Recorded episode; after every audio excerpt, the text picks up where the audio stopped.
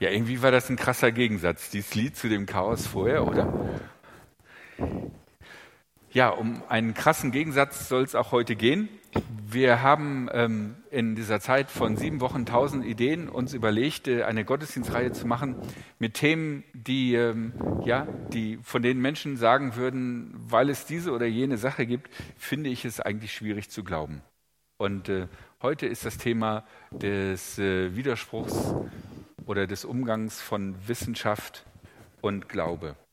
Und äh, die Miriam und ich haben uns da ein paar Gedanken gemacht. Jeder von uns darf zwei Punkte sagen.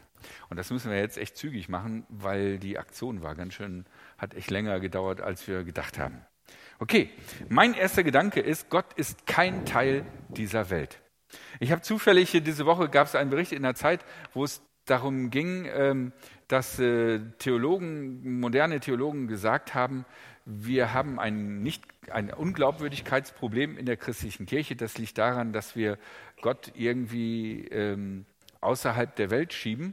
Und äh, das sollte nicht so geschehen, sondern wir müssten Gott in die Welt hineinholen und dann aber nur als Symbol verstehen für das, was unbedingt wichtig für uns ist. Und ich glaube, dass das nicht der richtige Weg ist, sondern Gott ist jenseits dieser Welt. Gott existiert nicht in dem Bezugsrahmen, in dem wir existieren. Das heißt Materie, Energie, Raum und Zeit. Das sind Dinge, die für Gott nicht relevant sind, denn Gott hat diese Dinge geschaffen. Wenn wir von Gott sagen würden, für ihn gelten die gleichen Dinge wie für uns, dann würde das bedeuten, ein Playmobil-Männchen ist der Meinung, dass die Produzenten von Playmobil auch aus Plastik sind.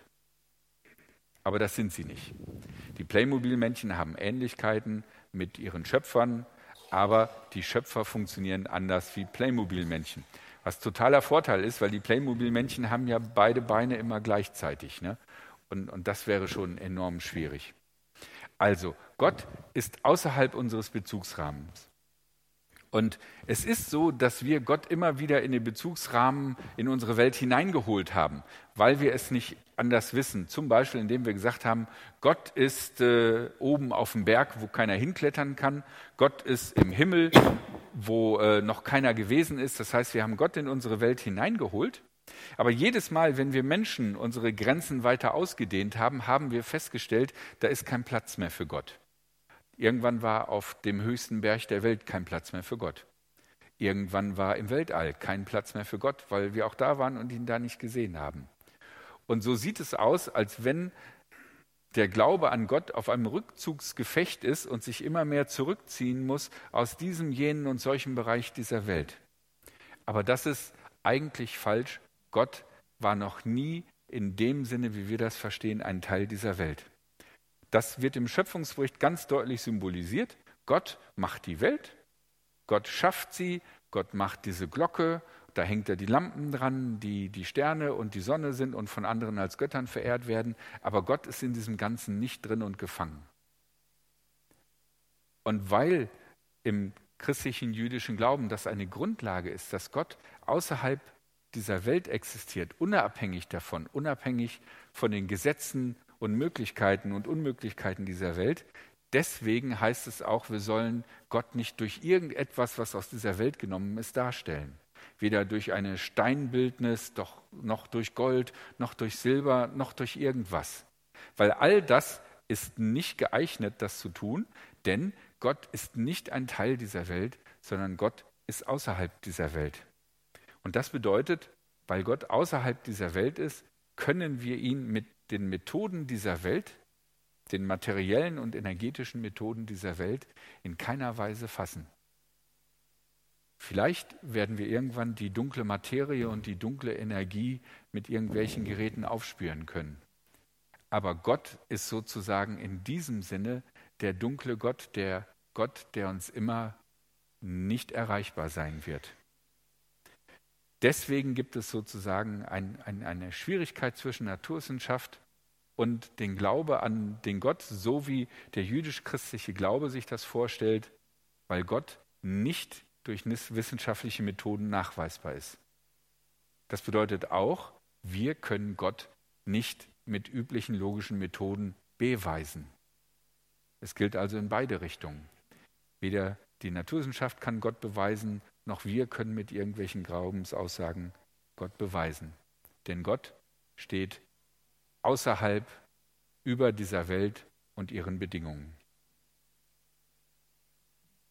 Ja, wenn wir jetzt sagen, wir können Gott nicht beweisen, Gott ist nicht Teil vor der Welt, dann stellt uns das meiner Meinung nach vor ein kleines Problem oder zumindest vor die Frage, wie wir überhaupt in der Lage sind, von Gott zu reden oder wie wir irgendwie in irgendeiner Form beweisen können, dass Gott existiert, dass Gott real ist.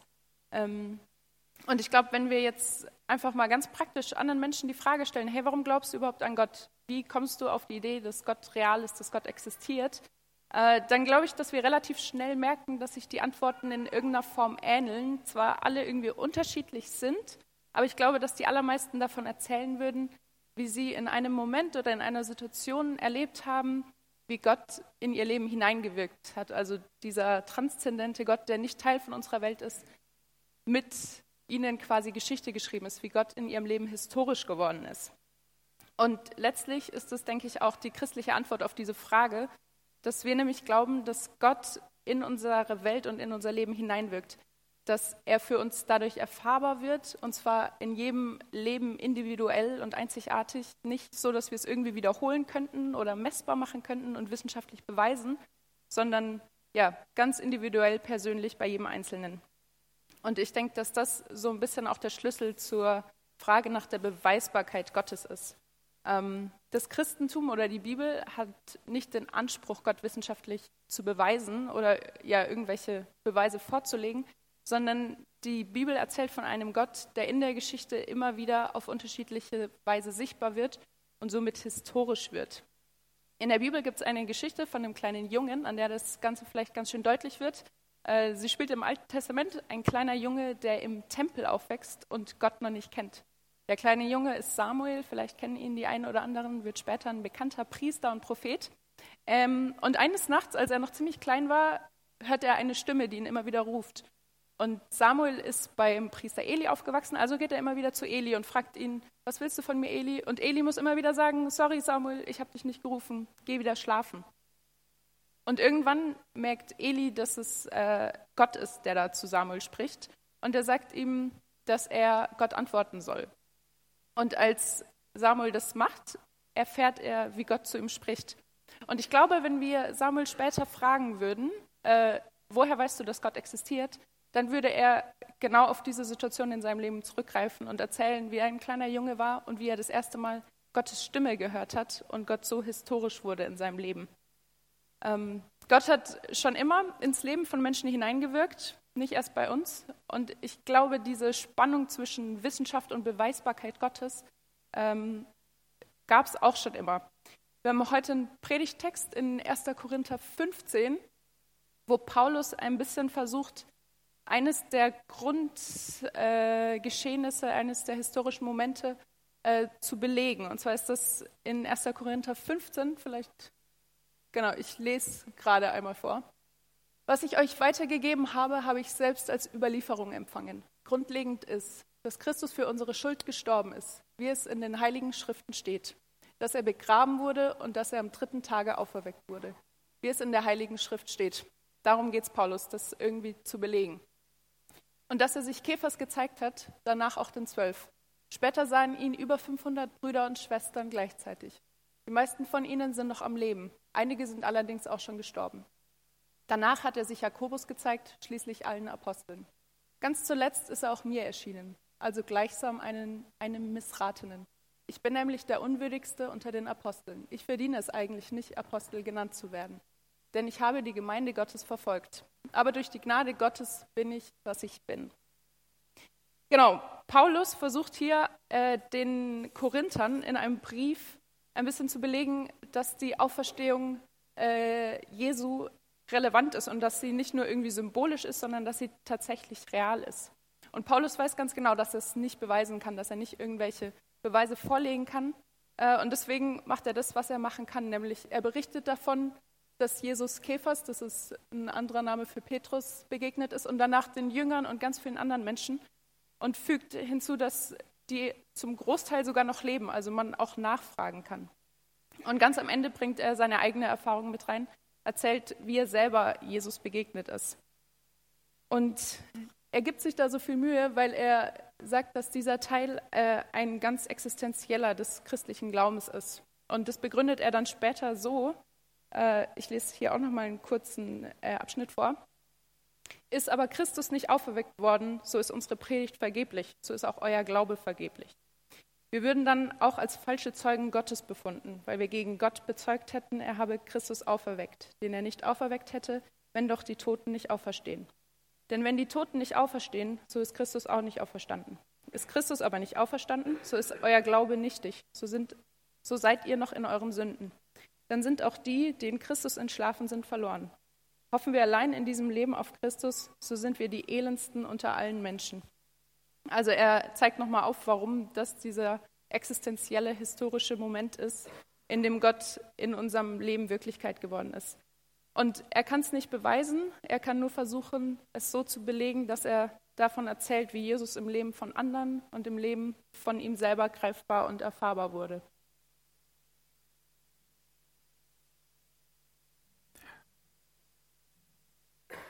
Aber es gibt natürlich mehr als nur die Auferstehung. Bei der Auferstehung sind wir uns vielleicht einig und sagen, ja, die Auferstehung, das macht keinen Sinn, wenn das im übertragenen Sinne gemeint ist, sondern die ist bestimmt geschehen. Aber dann gibt es ja noch die vielen anderen Wunder, die in der Bibel berichtet sind. Zum Beispiel Jesus läuft übers Wasser oder er verwandelt äh, Wasser in Wein. Und ähm, wie sollen wir diese Wunder interpretieren? Und dazu gibt es auch noch äh, viele Sachen, die Christen erzählen, die irgendwelche Wunder erlebt haben, wo sie sagen, boah, da hat Gott voll gehandelt. Und das Erste, was ich dazu sagen möchte, ist, was wir Christen manchmal sagen, wir müssen, glaube ich, manchmal ein bisschen vorsichtig sein mit dem, was wir in unserem eigenen Leben als Wunder deklarieren und meinen, dass das für andere ein Beweis ist. Also voll das Wunder, ähm, ich habe heute alle Ampeln grün gehabt und ich war spät dran. Und das hat bestimmt Gott gemacht. Ich habe auch dafür gebetet, also wird es Gott gemacht haben. Ich habe aber auch schon mal gebetet, oh, jetzt bräuchte ich echt äh, alle Ampeln grün und die Ampeln waren alle rot. Und da muss ich ja ganz ehrlich sagen, wenn ich davon ausgehe, dass Gott das gemacht hat, wenn alle Ampeln grün sind, dann muss ich auch davon ausgehen, wenn Gott mir alle Ampeln rot macht, dass er mir da was sagen will. Zum Beispiel steh morgens früher auf oder so oder bereitet einen Kram ordentlicher vor oder was weiß ich.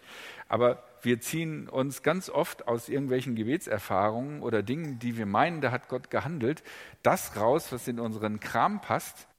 Und die anderen Sachen, die tun wir beiseite. Und das ist vollkommen okay, das kann jeder für sich so machen und denken, wie, wie, er, wie, wie er es mag. Das Problem ist nur, wenn wir außenstehenden Personen, also die nicht in unserem Leben drin sind, wenn wir denen das erzählen, die merken das und die spüren dann, das passt so irgendwie nicht zusammen. Ne? Neulich hat der Herr voll gewirkt, weil da waren grüne Ampeln und, und, und, und dann am anderen Sonntag hat er wohl genügend andere Sachen zu tun gehabt, dass er sich um die roten Ampeln nicht kümmern konnte. Da wird das dann unlogisch. Ich glaube, ein, ein, ein wesentlicher Teil, warum Menschen bei, beim christlichen Glauben so ein bisschen sagen, ja, das ist alles irgendwie so, äh, boah, das, das kommt aus seinem Inneren raus, aber das hat irgendwie keine objektive Tragkraft. Ich glaube, manches davon kommt, weil wir manchmal zu naiv mit dem, mit unseren Glaubenserfahrungen umgehen, wenn wir sie anderen weitersagen. Was ich persönlich für mich empfinde, ist noch nicht notwendigerweise etwas, was für andere Außenstehende äh, nachvollziehbar ist. Und das gilt nicht nur für den Glauben, das gilt für alles. Ich meine, unterhaltet euch mal darüber, was ihr lustig findet. Ihr werdet sehen, es gibt so viele unterschiedliche Arten von Humor. Und zum Beispiel meine Frau und ich, wir werden niemals einen gemeinsamen lustigen Film sehen können. Weil die wirklich witzigen Filme findet sie absolut gar nicht lustig, sondern peinlich.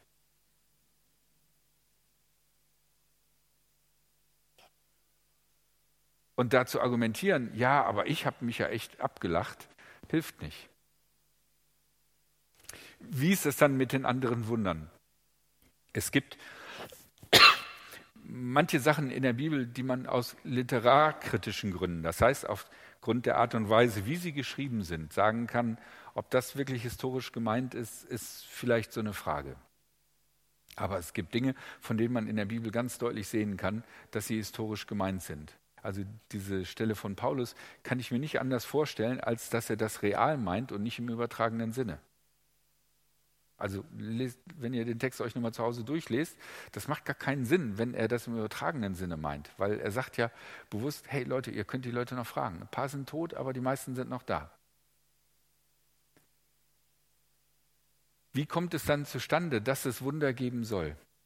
Die Definition eines Wunders, man kann das unterschiedlich definieren, aber ich denke, die grundlegende Definition eines Wunders ist, ein Wunder sprengt den üblichen Kausalitätsrahmen unserer, unserer Welt. Das heißt also, so wie es normalerweise läuft, nach den Naturgesetzen und nach den Kausalitäten, funktioniert das Wunder nicht, sondern da passiert irgendwas Außergewöhnliches. Etwas, wo wir sagen können, das passt gar nicht in das übliche Weltgeschehen hinein. Das ist unerklärlich, nicht so ohne weiteres zu begründen. Und wenn Gott tatsächlich außerhalb unserer Kausalitätsketten lebt, außerhalb unseres Bezugsrahmens, dann macht es total Sinn, dass er das tun kann. Ein Gott, den ich wirklich verstehe als den Schöpfer dieser Welt, kann nur gedacht werden als einer, der handeln und agieren kann, wie er will. Denkt an das Playmobil-Männchen. Wenn es bisher keine Playmobil-Männchen gab, die äh, zwei Beine haben, die äh, unabhängig voneinander sich bewegen können, für die Playmobil-Männchen ist das ein Gesetz, die sind so gebaut. Aber der Entwickler von Playmobil-Männchen kann jederzeit sagen, hey, mir ist aufgefallen, die Playmobil-Männchen, die haben ja immer die Beine zusammen. Wir bringen einfach mal eine Serie raus, wo sie die Beine frei bewegen können. Und schon geschieht es. Und dann sagen die Playmobil-Männchen, ja, wie kann das denn sein? Das war doch noch nie so. Aber der Schöpfer der Playmobils-Männchen kann das machen, wie er will. Der kann den auch drei Arme machen, noch einen auf den Rücken oder so. Das ist vollkommen beliebig, weil, weil er der Schöpfer ist. Von daher müssen wir da unterscheiden das, was wir als Wunder definieren, damit müssen wir vorsichtig sein. Aber dass wir gleichzeitig in, im Kopf behalten, wenn Gott wirklich der Schöpfer dieser Welt ist, dann hat er die Möglichkeit, Dinge zu tun, die unseren Erfahrungen, unseren logischen Gegebenheiten widersprechen.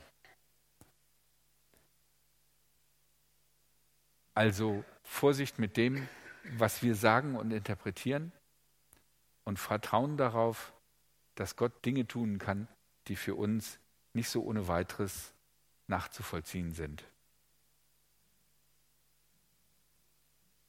Okay, wir haben jetzt ein paar verschiedene Sachen gesagt, dass Gott erstmal für uns gar nicht greifbar ist. Trotzdem sagen wir, dass er historisch in unser Leben hineinwirkt und dass wir aber trotzdem manchmal dann vielleicht ein bisschen naiv mit unseren Glaubenserfahrungen umgehen.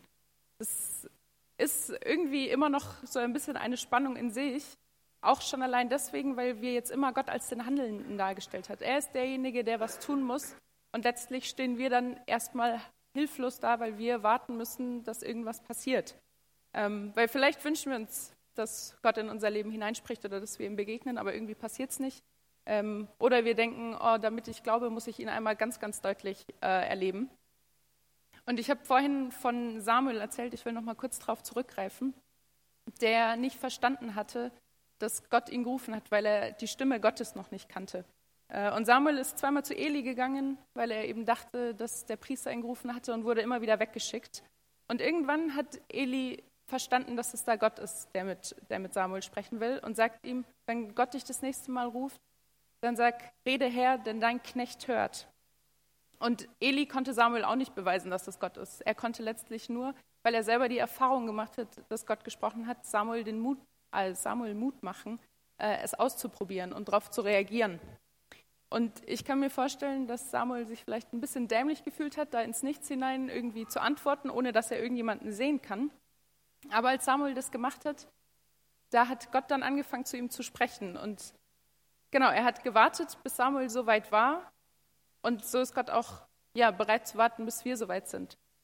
Im Neuen Testament, in der Offenbarung, gibt es einen Vers, in dem steht, siehe, ich stehe vor der Tür und klopfe an. Wenn jemand meine Stimme hören wird und die Tür auftun, zu dem werde ich hineingehen und das Abendmahl mit ihm halten und er mit mir. Wie schon ein paar Mal gesagt, wir können Gott nicht beweisen, aber wir sagen, dass Gott uns begegnen will und das glauben wir ganz fest. Und die Frage ist, glaube ich, immer wieder, ob wir uns darauf einlassen wollen, Gott zu begegnen, ob wir wie Samuel antworten wollen, Rede Herr, oder ob wir die Tür, an der Jesus klopft, aufmachen wollen. Wir können, solange sie zu ist, glaube ich, dieses Klopfen ziemlich gut ignorieren, weil wir sehen da niemanden. Wenn die Tür geschlossen ist, kann man es auch gut überhören und sagen, dass es eigentlich überhaupt kein Klopfen gibt. Aber ich glaube, in dem Moment, wenn die Tür geöffnet wird, dann passiert was. Man geht einen ersten Beziehungsschritt, ähm, weil in dem Moment, wo man voreinander steht, wo die Tür nicht mehr zu ist, da passiert irgendwas. Man muss noch nicht miteinander reden, aber man kann es machen, wenn man will. Aber auf jeden Fall ist, ist da irgendeine Form von Beziehung da. Und genau, so wie Gott irgendwie auf Samuel gewartet hat, so wartet er auch darauf, dass wir ihm die Tür öffnen. Und Gott hat mit Jesus den ersten Schritt dazu schon gemacht. Und dazu wollen wir heute einladen, dass wir einfach mal einen Moment darüber nachdenken, ob wir diese Tür öffnen möchten, mal einen Spalt breit, um zu sehen, ob da tatsächlich jemand steht und was dieser jemand dann will. Wie gesagt, wir können es nicht beweisen, aber wir können, wie Eli es gemacht hat, dazu Mut machen, es auszuprobieren, die Tür ein Stück weit zu öffnen und zu gucken, was passiert. Ich werde gleich beten und wenn ihr wollt, könnt ihr einfach mitbeten und ja, einfach mal ausprobieren, diese Tür so ein Spaltbreit aufzumachen oder vielleicht auch wieder mal aufzumachen. Vielleicht habt ihr die Tür auch zwischendurch mal zugemacht, das ist mir schon passiert. Und ich kann nicht versprechen, dass Gott sofort sprechen wird oder ihr Gott sofort begegnen werdet. Aber ich glaube, wenn die Tür offen ist, dann ist der Weg zwischen Gott und uns erstmal offen und da ist dann Raum für Begegnung da. Und genau, in diesem Raum kann, kann Gott dann historisch werden und Gott in unser Leben hineinwirken. Gib mal einen Moment Zeit, darüber nachzudenken und dann werde ich beten.